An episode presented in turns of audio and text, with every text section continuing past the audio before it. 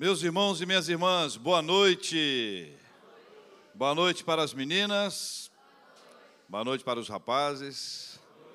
Que Deus abençoe a sua vida, a sua casa e a sua família em nome de Jesus. Hoje nós vamos receber dez adolescentes à comunhão. Quem está feliz? Carioca é muito engraçado, né? Uhul! Isso é muito bom. Isso é maravilhoso. E a gente quer conversar hoje com vocês sobre esse tema que está aí. O importante é ser feliz? É uma pergunta. E eu sei que alguns estão pensando para responder, porque ficam com medo de responder alto e, de repente, ter a resposta errada.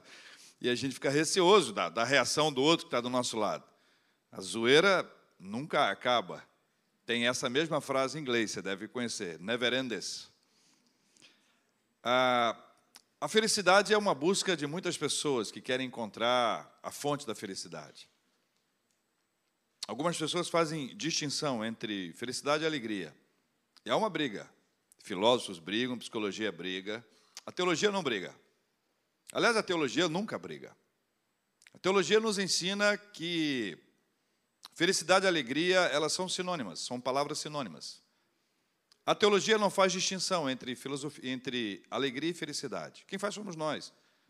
Quem faz é, é, é a filosofia, quem faz é a psicologia. Eventualmente nós temos descrições, definições, distinções. Dicionários estão aí, a web está cheia de distinções sobre esse assunto, mas eu preciso compartilhar com vocês aquilo que a teologia nos ensina, que a Bíblia nos ensina.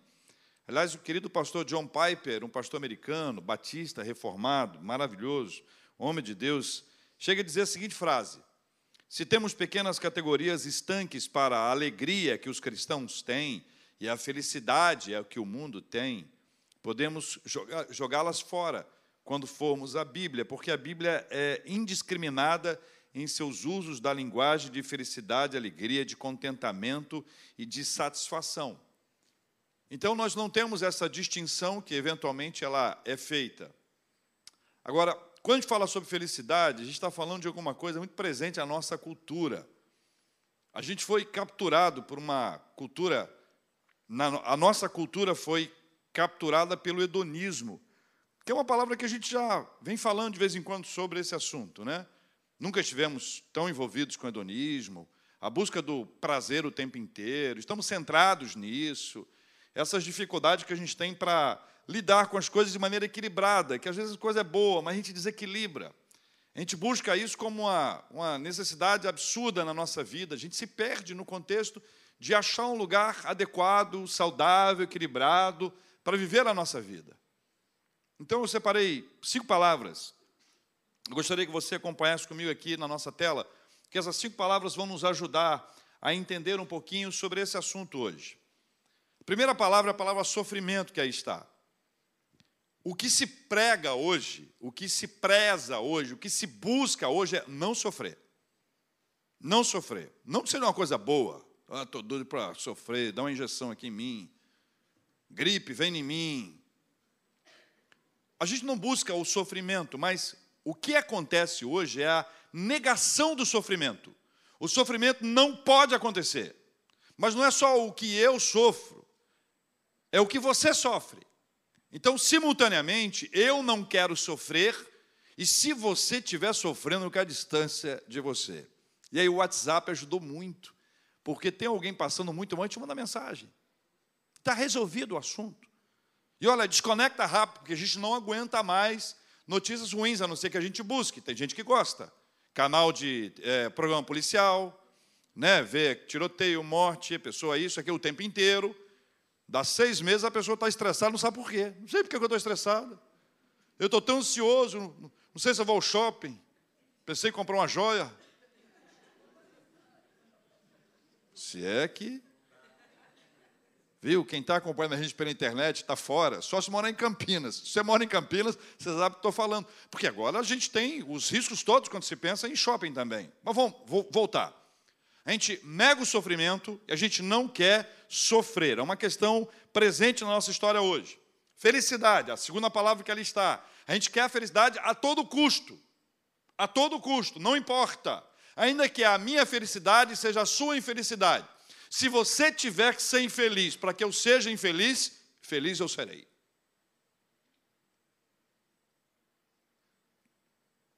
E ainda estou ensinando a gente a pensar positivo. Terceira palavra, a palavra incertezas, que é um retrato desse período da pandemia que aflorou isso muito mais. Nós passamos a conviver com a incerteza sobre tudo. Futuro, não sei. Já não sei mais. Antes a gente sabia. A gente achava que sabia, não é verdade? Achava que sabia. Vou fazer um plano. Olha, ano que vem nós vamos viajar e vai ser uma viagem maravilhosa. Entre hoje e o ano que vem, aconteceu uma pandemia. O ano que vem demorou três anos. E depois que acabou, você diz: agora eu vou. Passagem do avião subiu com ele. Decolou. Nesse período de incertezas, mudou a nossa relação com o futuro. Incerteza, dificuldade com o futuro. E aí, quando o futuro se tornou uma coisa ainda mais incerta, nós perdemos a noção de futuro e passamos a pensar, a pensar no hoje. Então, o que aflorou na gente foi um desejo de um prazer imediato. E nós chegamos a inconsequências. Por quê? Porque eu não sei se vai ter futuro. Eu estou incerto. Já que não tem futuro, se o mundo acabar amanhã, eu vou aproveitar, é hoje. Essa é a mentalidade. É fruto desse tempo tão hedonista essa visão de vazio terrível que acabou aflorando com desproteção, descrença em tudo, fragilidade, enfraquecimento, até figura de autoridade foi atingida por isso.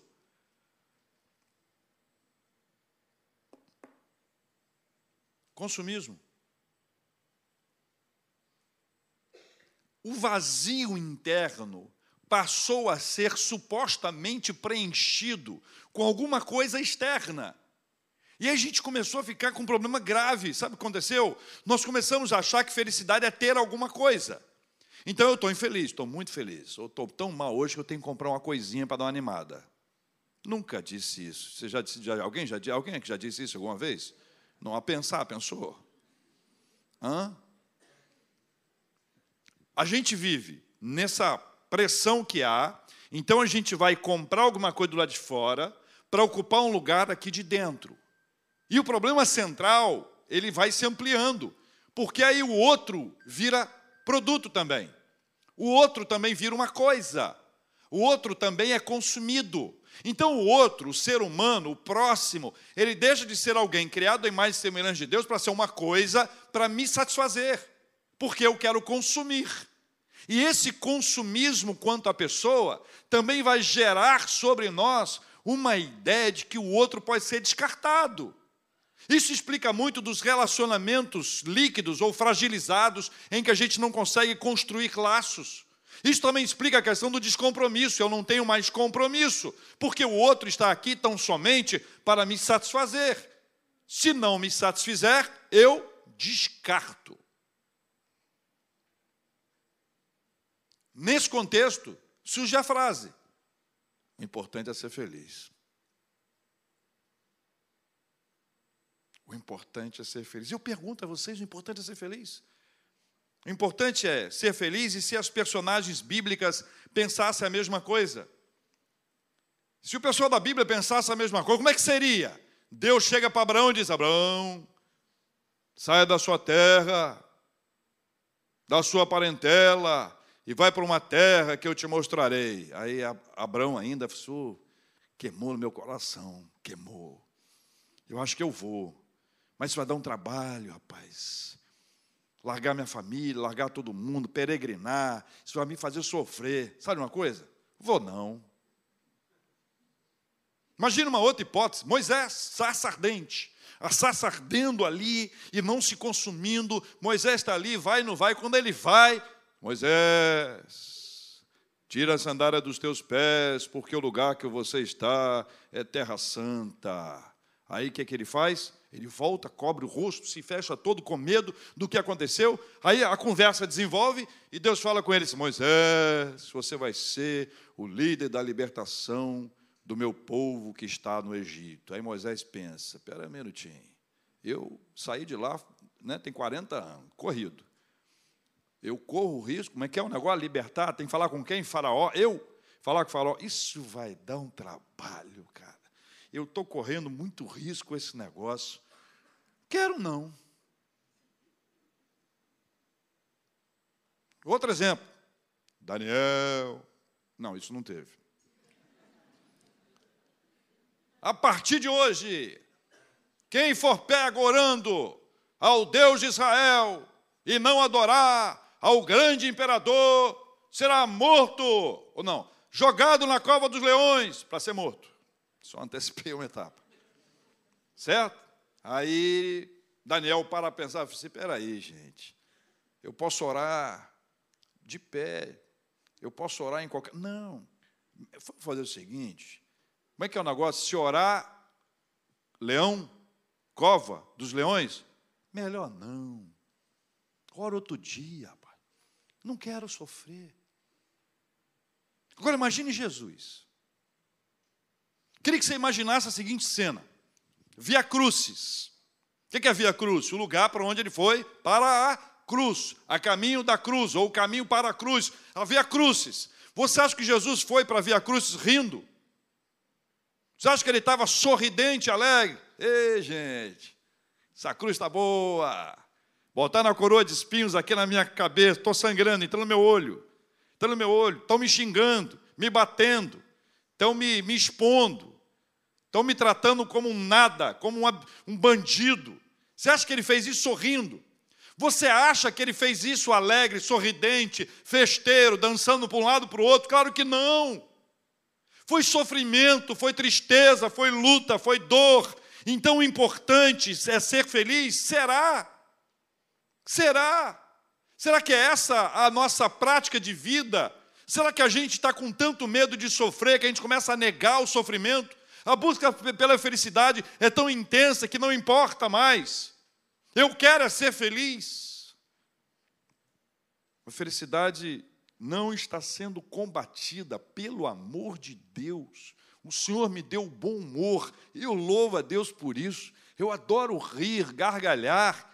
Eu gosto de programa que tem humor. Não aguento programa triste. Eu quero ver o pessoal sorrindo e alegre. É o que eu quero. A felicidade deve ser parte dos nossos desejos. Mas eu não posso negar o sofrimento que ele existe. Eu não posso negar o sofrimento do outro quando o outro precisa de mim.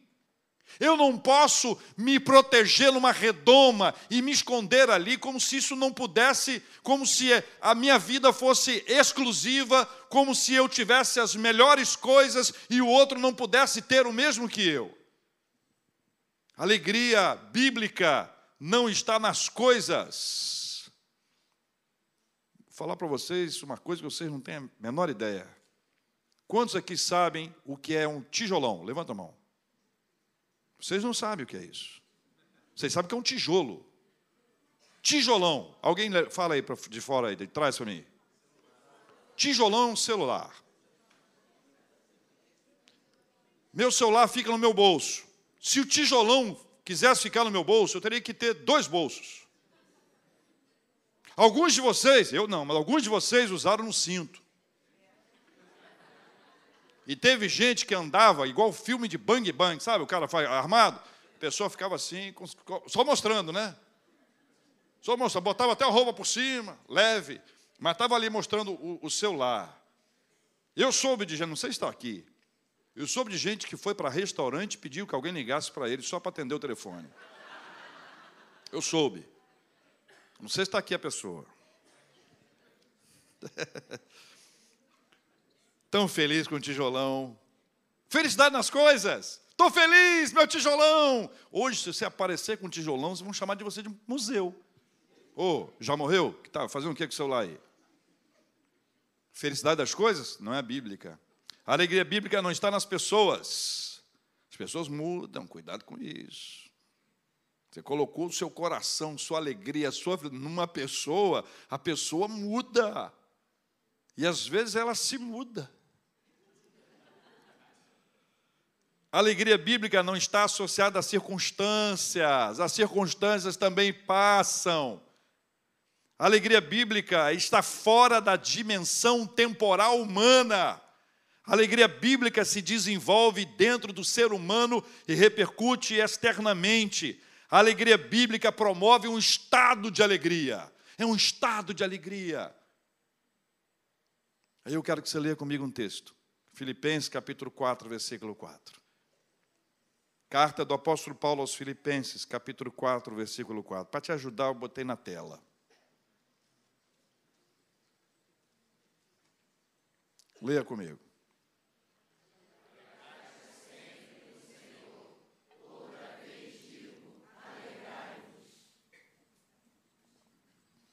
Essa frase integra um conjunto de orientações poderosas para a nossa vida. Quem estuda a Bíblia sabe que Paulo estava preso, provavelmente em Roma, talvez no ano 61 antes, eh, depois de Cristo. Ah, Paulo estava preso fisicamente, mas livrinho da Silva espiritualmente. Não sei se você já fez visitas a presídio, assim, visita mesmo, né? Alguns visitam Não é? Acontece. Mas aqui eu estou falando daquela visita. Você vai, você vai, no mesmo dia você sai, entendeu? Você vai. Eu já fiz muita visita, presídio. E de vez em quando a gente pega um pessoal muito animado, muito, muito, muito animado. Fui visitar uma pessoa uma vez e, e aí o colega dele, de cela, disse: Você consegue para ele uma Bíblia de estudos? E eu estava sem Bíblia de estudos, fui atrás de uma pessoa, e uma pessoa pão dura, muito pão dura. Falei, será que a gente consegue uma Bíblia de estudo? E ele resolveu doar a Bíblia de estudo. O primeiro milagre foi esse. Primeiro milagre. Porque quando a pessoa é pão dura, ela vê dificuldade em tudo. Ele espera ir na loja depois que sabe que a loja ah, fechou. Três horas da tarde, fechou às seis, a pessoa ficou esperando até. Não, ele foi lá arrumou a Bíblia, me deu a Bíblia, eu voltei lá, consegui entrar outra vez, entreguei a Bíblia para esse rapaz e Vida que segue, vamos embora. Passa o tempo, passa o tempo. No outro dia eu tenho conhecimento de que esse camarada passou a noite estudando a Bíblia. Aí alguém muito otimista diz: também não tinha para onde ir. Por isso que ele leu a Bíblia toda. Tem gente que, é, gente que é animada, né? Gente otimista, né? Põe a pessoa para cima, né? Aí passa mais um tempão, toca o telefone, eu atendo. Na época a gente atendia telefone, lembra? Hoje gente não atende, tudo é zero, é o pessoal ligando para a gente, vendendo uma coisa. Toda hora, a Vivo quer falar comigo. Aí o que acontece? Esse camarada liga e fala comigo e me diz o seguinte: olha, eu sou, eu sou fulano de tal, deu o nome dele lá que eu não lembro.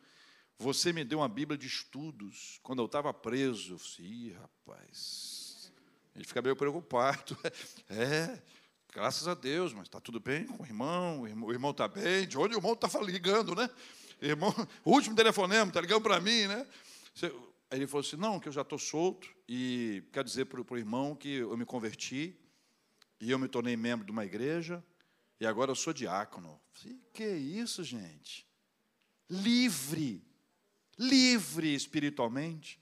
Já na cadeia, ele estava livre espiritualmente a liberdade que Cristo nos traz. Paulo declara a sua liberdade, embora estivesse preso, ele vive a liberdade, porque foi a liberdade que Deus concedeu a ele. Ele é um homem livre, e porque ele é um homem livre, ele pode declarar: alegrai-vos sempre no Senhor. Outra vez vos digo: alegrai-vos.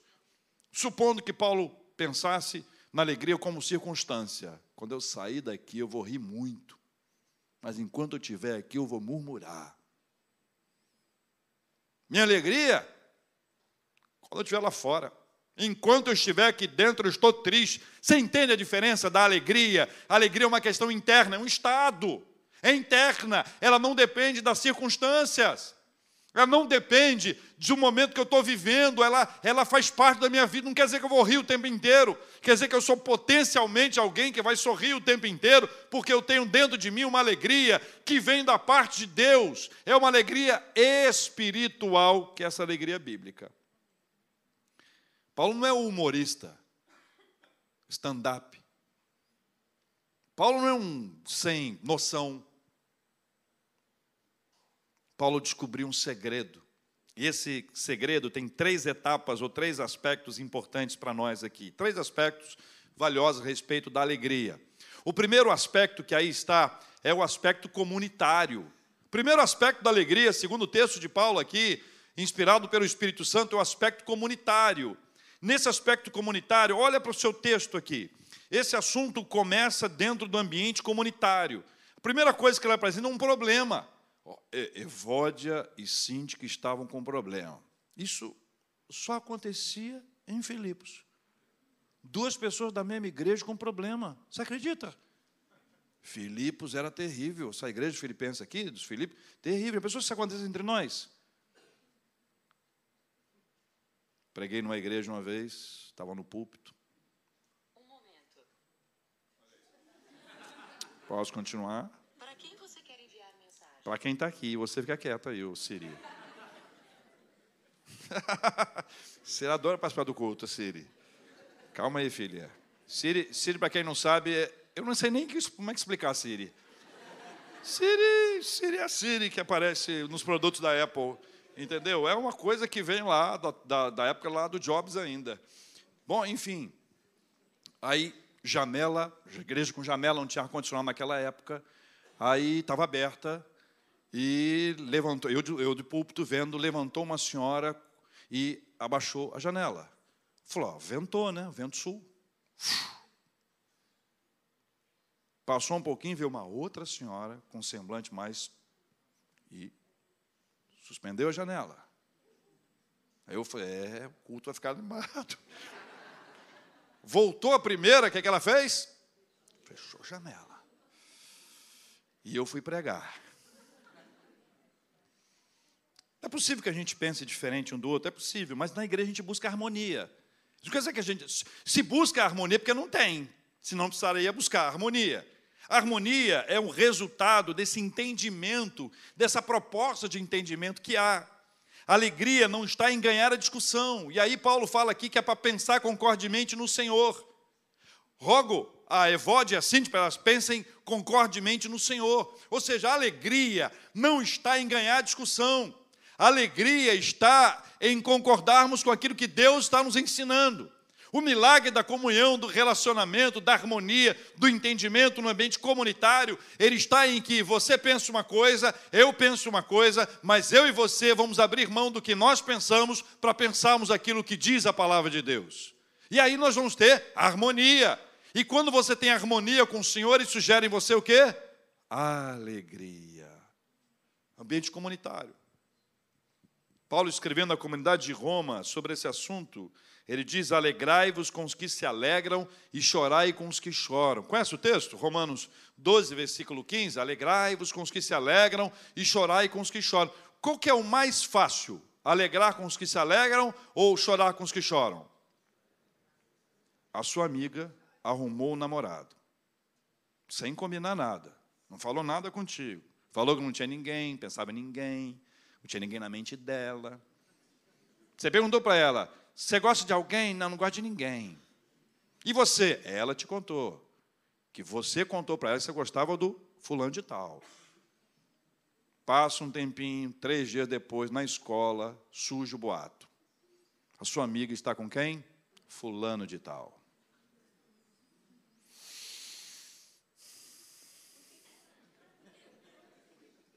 Sua amiga está alegre. Se alegre com ela. Fácil? Fácil? Ah, tá. Estou muito feliz. Vai cair um dente dela. Senhor, que o cabelo dela encurte, fique duro. Senhor, que ela fique feiosa. Hum?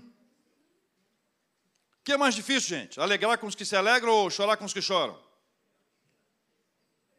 Meu irmão, seu amigo querido, parceiro de muitos anos, foi promovido, virou seu chefe. Você sabe muito mais do que ele. Você, eu não tenho dúvida. Eu não tenho dúvida. Quem teve dúvida foi o seu chefe.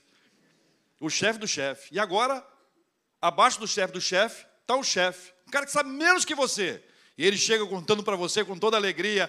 Cara, você não vai acreditar. Claro que você não vai acreditar. Não é que você seja incrédulo, porque isso é uma coisa incrível. Ele foi promovido na sua frente. É fácil se alegrar?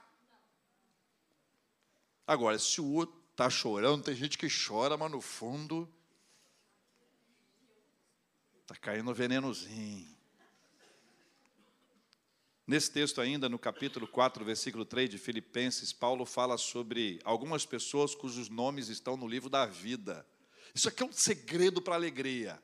Um segredo para a alegria. Olha aí comigo o capítulo 4, versículo 3, a ti, fiel companheiro de julgo, também peço que as auxilies, pois juntas se esforçaram comigo no Evangelho, também com Clemente e com os demais cooperadores meus, cujos nomes se encontram onde?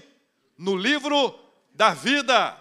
Essa é uma outra lembrança maravilhosa para nós. Dentro do ambiente comunitário, nós descobrimos que nós somos alcançados pelo Evangelho. Nós aprendemos na casa do Senhor, nesse ambiente comunitário, que Jesus morreu por nós e que o nosso nome foi escrito no livro da vida com o sangue de Jesus. Então, todos os dias, em meio à luta, à dificuldade, à batalha, eu me lembro que eu fui escolhido pelo Senhor, que meu nome está escrito no livro da vida. Se ninguém lembra o meu nome, não importa, porque aquele com quem, aquele que se importa com comigo, lembrou meu nome e escreveu meu nome no livro da vida. E não há quem apague o nome de alguém no livro da vida, porque ele foi escrito com o sangue de Jesus.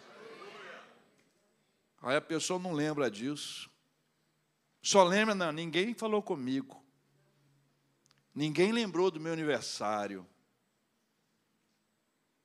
Ninguém me deu parabéns. Ou deu parabéns, Ninguém me deu presente. Também quer tudo.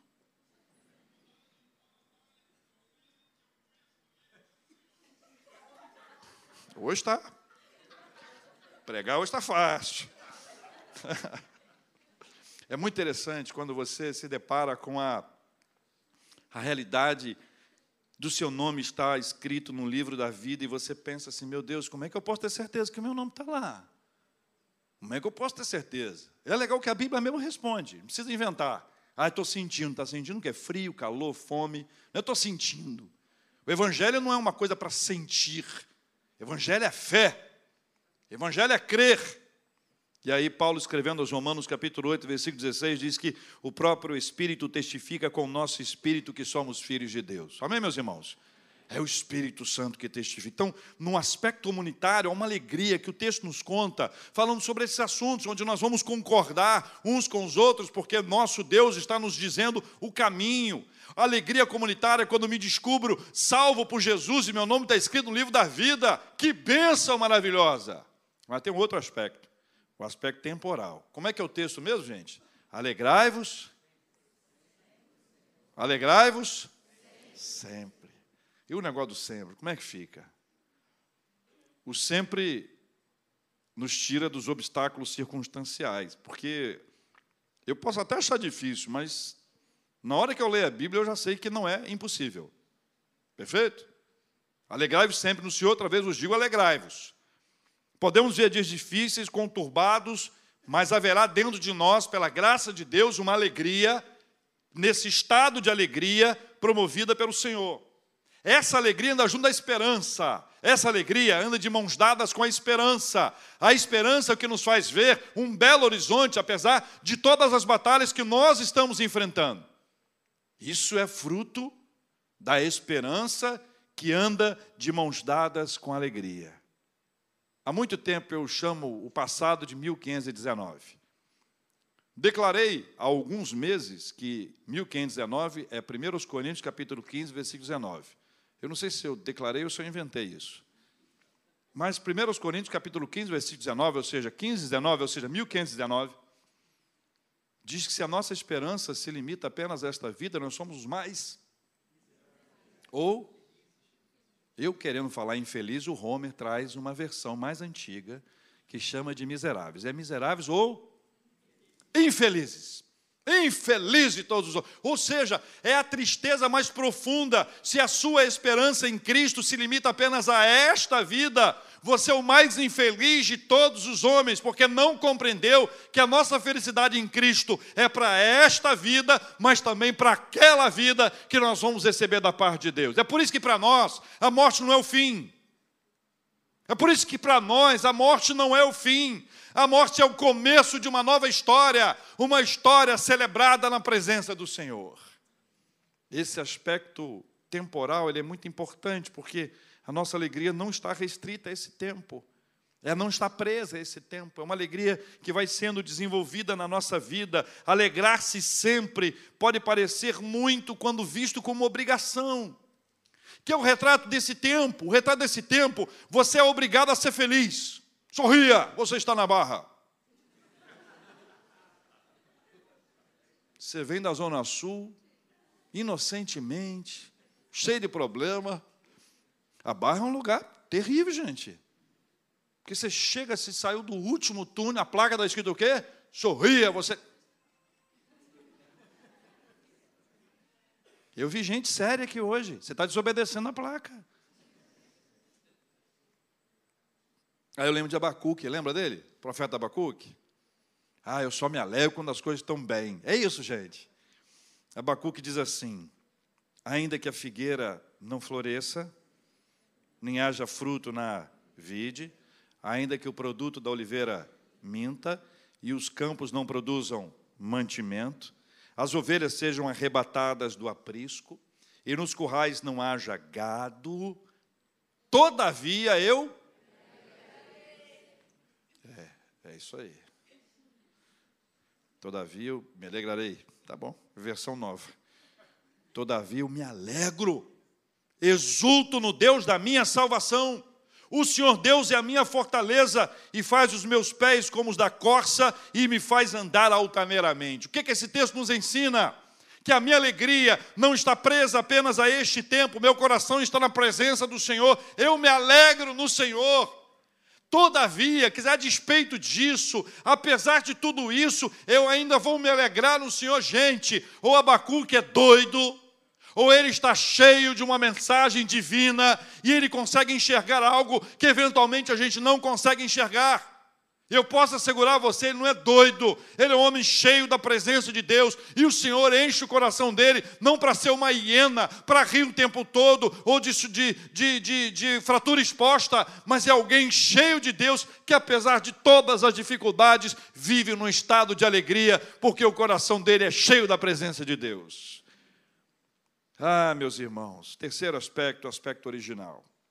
Alegrai-vos sempre no Senhor, outra vez digo alegrai-vos no Senhor. alegria depende do Senhor. alegria pertence ao Senhor. A alegria se origina no Senhor. Em outras palavras, a nossa alegria nasce em Deus. Qual é a fonte da nossa alegria? Deus. Deus é a fonte da nossa alegria. Imagine bem uma, uma fonte sai lá de uma montanha, a fonte da nossa alegria, a fonte da água. A fonte da alegria é o Senhor, é Ele que nos alegra, Ele que enche o nosso coração de alegria. A gente passa por perrengues, a gente passa por sofrimentos, a gente passa por perdas, a gente passa por enfermidades, mas a alegria permanecerá viva no coração da gente, porque essa alegria vem do Senhor e Deus está dentro de nós. Neemias trabalhou pela reconstrução dos muros de Jerusalém, da vida espiritual do povo. O texto bíblico de Neemias diz que a cidade estava uma miséria física, material, espiritual, tudo destruído espiritualmente. Ele vai para lá, junta uma turma lá, trabalha com o povo, e aí começa aquela pressão para todos os lados, mas ele faz num determinado momento desse processo uma declaração fantástica que atravessou a história. A alegria do Senhor Atravessou a história, mas não chegou aqui ainda, né? É a nossa. Ah, vocês já sabiam, né?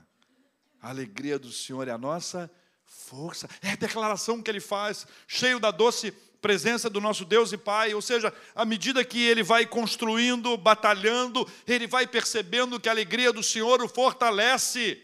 A alegria do Senhor, a alegria que se origina no Senhor, a alegria que depende do Senhor, é essa alegria que vem da parte de Deus. O conhecimento da verdade nos liberta, como Jesus ensinou.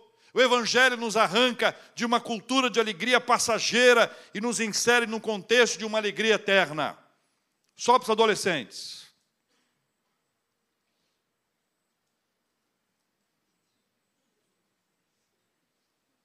Vão oferecer para vocês alegrias passageiras. Vão oferecer coisas que parecerão mais importantes neste momento. Isso acontece com vocês, com a gente, o tempo inteiro. Não existe uma alegria profunda, verdadeira, perene, aquela que não passa, aquela, aquela que dura a vida inteira, fora da presença de Deus.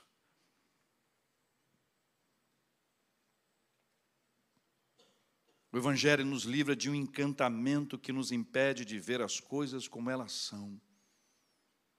Existem propostas que são encantadoras, elas nos encantam, mas por trás delas tem um abismo terrível e profundo. Todos vocês ouviram já a conversa dos seus pais: cuidado com isso, cuidado com aquilo. Tem pai e mãe que é desesperado tem pai e mãe que quer colocar vocês numa redoma. Tem pai e mãe que só em pensar em você viajar para o exterior está morto. Tem pai aqui que se pensar que a filha vai casar, vai casar.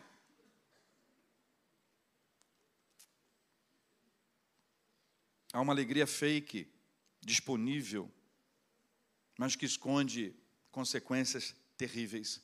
Por isso, observe bem se essa alegria vem do Senhor ou não. Antes de vocês nascerem, existiu um movimento musical, cultural, no Rio de Janeiro, no Brasil, que alcançou o planeta, chamado Bossa Nova. E no Samba da Bênção, que é muito bonitinho, diz que é melhor ser alegre que ser triste. Eu concordo com ele. Eu acho que está certo. Contudo, enquanto não se encontrar a alegria do Senhor, haverá sempre a sensação de estar faltando alguma coisa. Talvez hoje vocês não compreendam exatamente isso. Talvez os mais velhos tenham mais experiência, mais sofrimento com isso ao longo da vida. Talvez vocês tenham passado por perdas inquestionáveis e você tenha conquistado muita coisa. Sabe o que acontece? Falo para vocês. Contaram para a gente que se a gente ganhasse muito dinheiro, a gente ia ser feliz. E aí a pessoa foi, trabalhou, ganhou, ganhou, ganhou, ganhou, ganhou, ganhou, e continuou um vazio. Falaram para a gente que se a gente comprasse alguma coisa, que a gente quisesse muito, a gente ia ficar feliz. A gente trabalhou, trabalhou, trabalhou, trabalhou, ganhou ganhou dinheiro, ganhou, comprou alguma coisa e continuou vazio. É por isso que a gente se depara com pessoas que são absolutamente bem-sucedidas em todas as áreas, mas ainda dentro delas existe um vazio, porque a alegria não está nessa conquista. A alegria não está no dinheiro, na coisa, a alegria não está do lado de fora, a alegria vem de Deus, ela vem de Deus para o nosso coração e para nós não custou nada, mas para Deus custou o seu filho, que ele nos deu pela graça.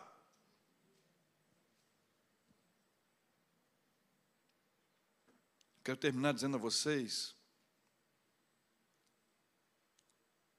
que o importante é conhecer aquele que é a fonte da alegria e da felicidade. Aí faz diferença.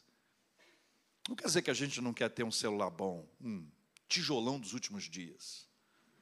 Não quer dizer que a gente não queira ter uma boa casa, um bom carro, mas nosso coração não está nesse negócio.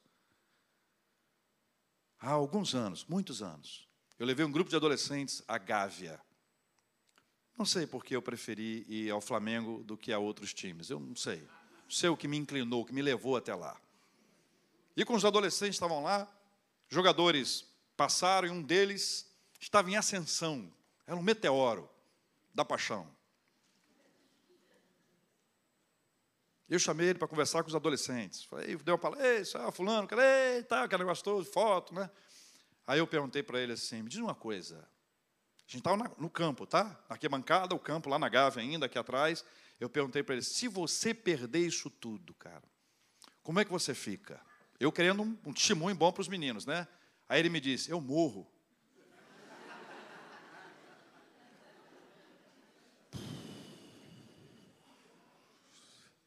Pensei em até para outro clube, ver se achava uma solução, alguma coisa, né?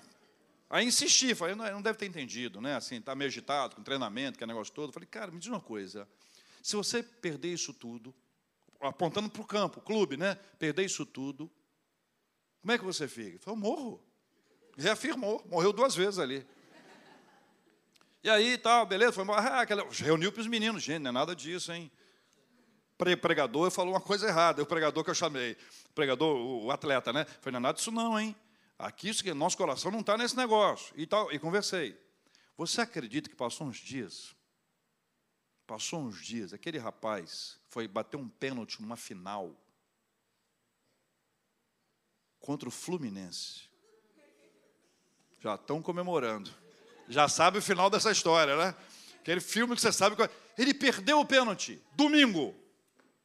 Segunda-feira ele foi negociado. Eu gosto de futebol, especialmente de um certo clube já referido aqui. O primeiro que eu referi. Eu não gosto de entrar nessa polêmica de futebol. O Flamengo. Eu falei alguma coisa? Não. Falei ou pensei? Falei ou pensei? A do bairro. É isso aí, falei do bairro. Ele foi. Eu não lembro o nome dele mais. Ele perdeu aquilo tudo. Foi para um outro clube, perdeu. Foi... O coração da gente não está nas coisas. A felicidade não está nas coisas. A felicidade não está nas pessoas. Quero dizer para vocês uma coisa que eu espero que não aconteça com vocês. Para as meninas e para os meninos. Vão terminar um namoro com vocês. Eu não quero que aconteça com vocês, eu estou dizendo que pode acontecer, né, gente? Não pode acontecer? Alguém aqui já passou por isso uma vez? Quase ninguém.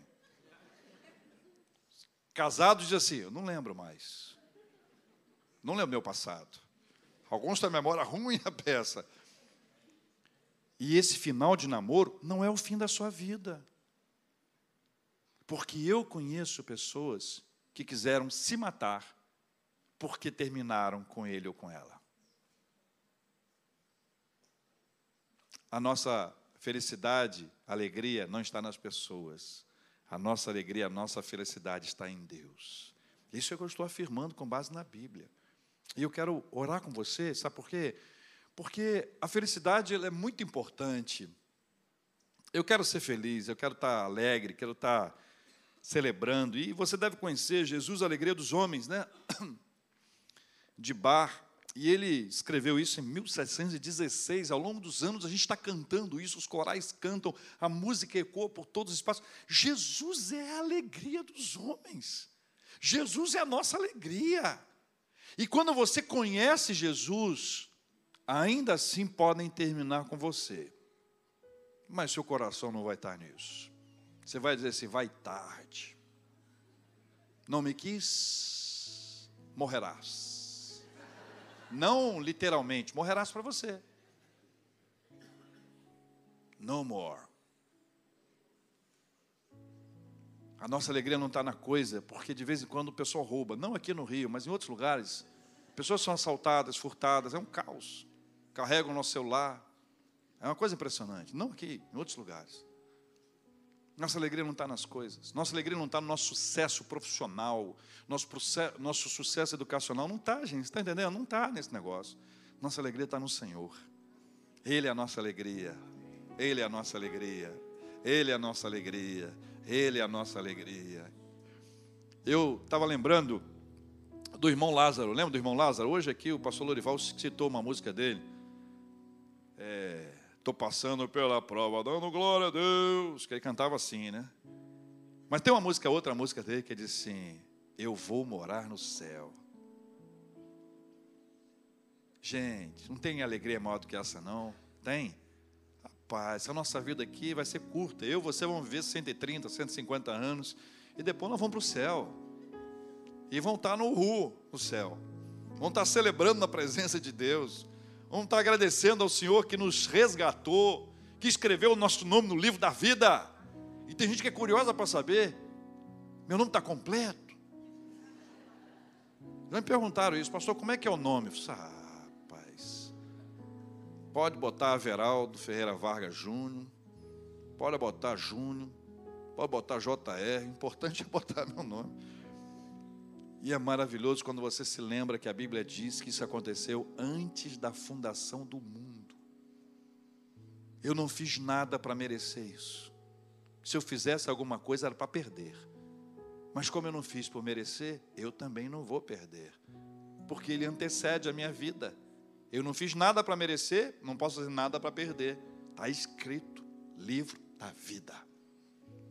Nós vamos orar, eu quero orar com você. Que quer ser feliz como eu quero ser feliz, que quer ser alegre, porque a teologia não faz distinção entre as duas coisas. Quero chamar você que quer um momento de oração pela sua vida.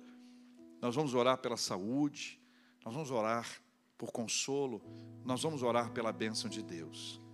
Enquanto nós estivermos cantando, deixe seu lugar e venha aqui para frente, que nós vamos orar juntos em nome de Jesus. Pode vir.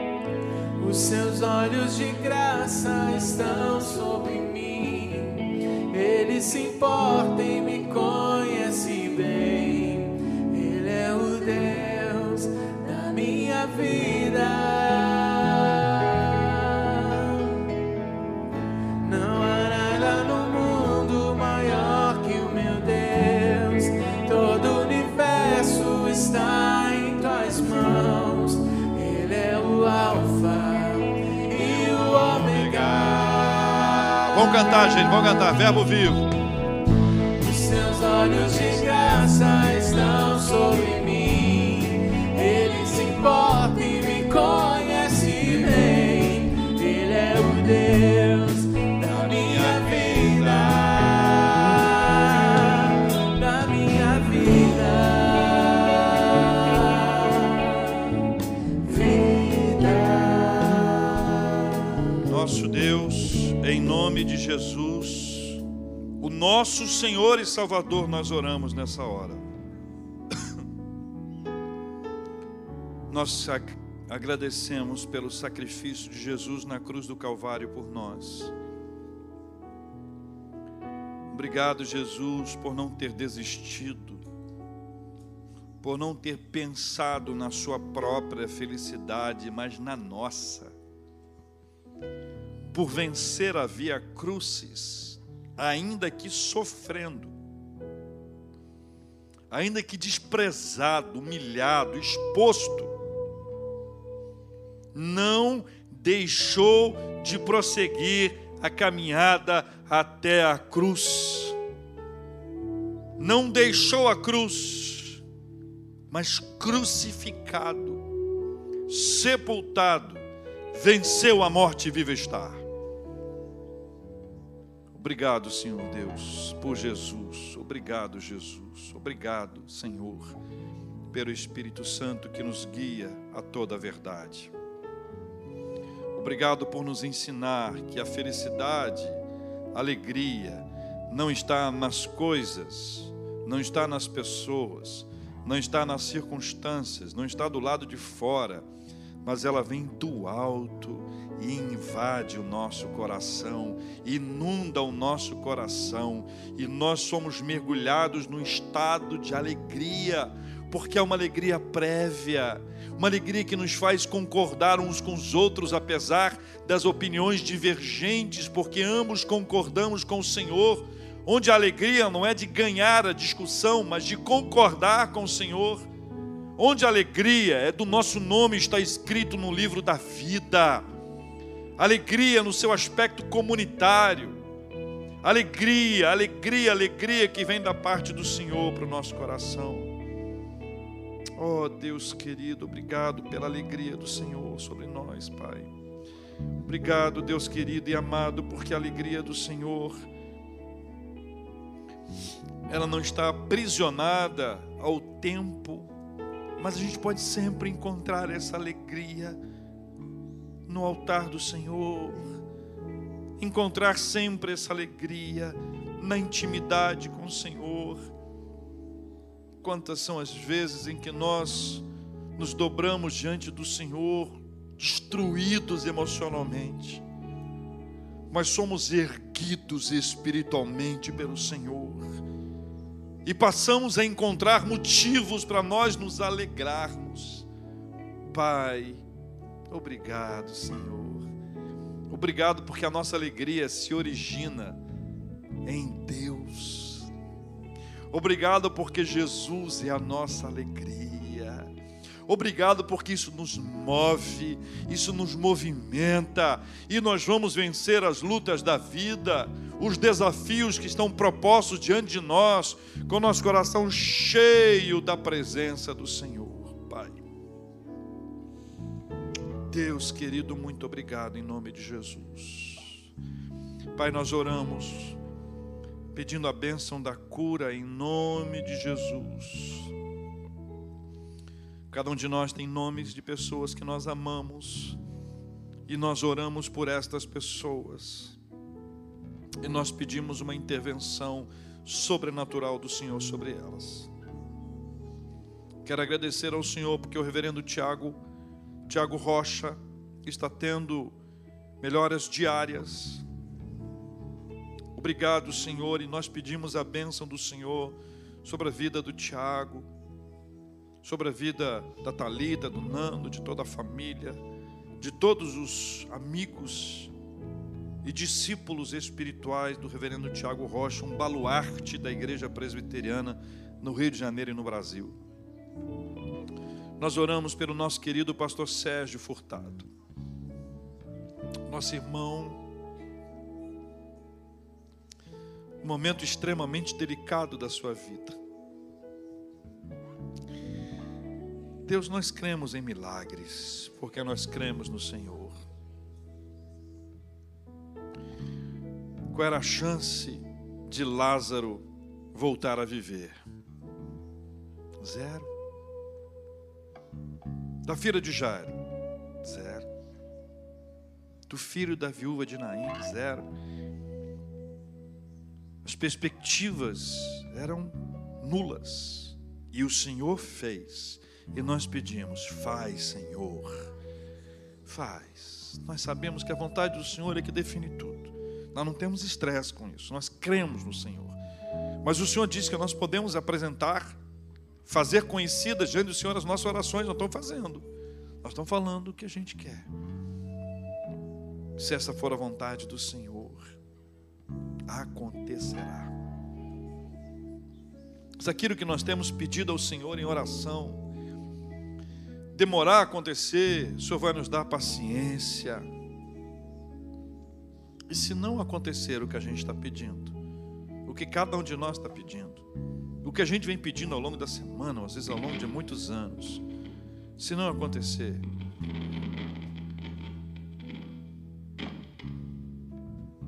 se não acontecer, o Senhor vai nos dar a paz. E nós vamos celebrar a paz que vem do Senhor. Por isso, Deus querido, o Senhor é a nossa alegria. Nós nos alegramos no Senhor, sempre. E outra vez, nós nos alegramos no Senhor, em nome de Jesus. Amém. Abraça quem está pertinho de você, dá uma palavra boa, olha para trás, para frente, deixa ninguém receber um abraço. Deus abençoe em nome de Jesus.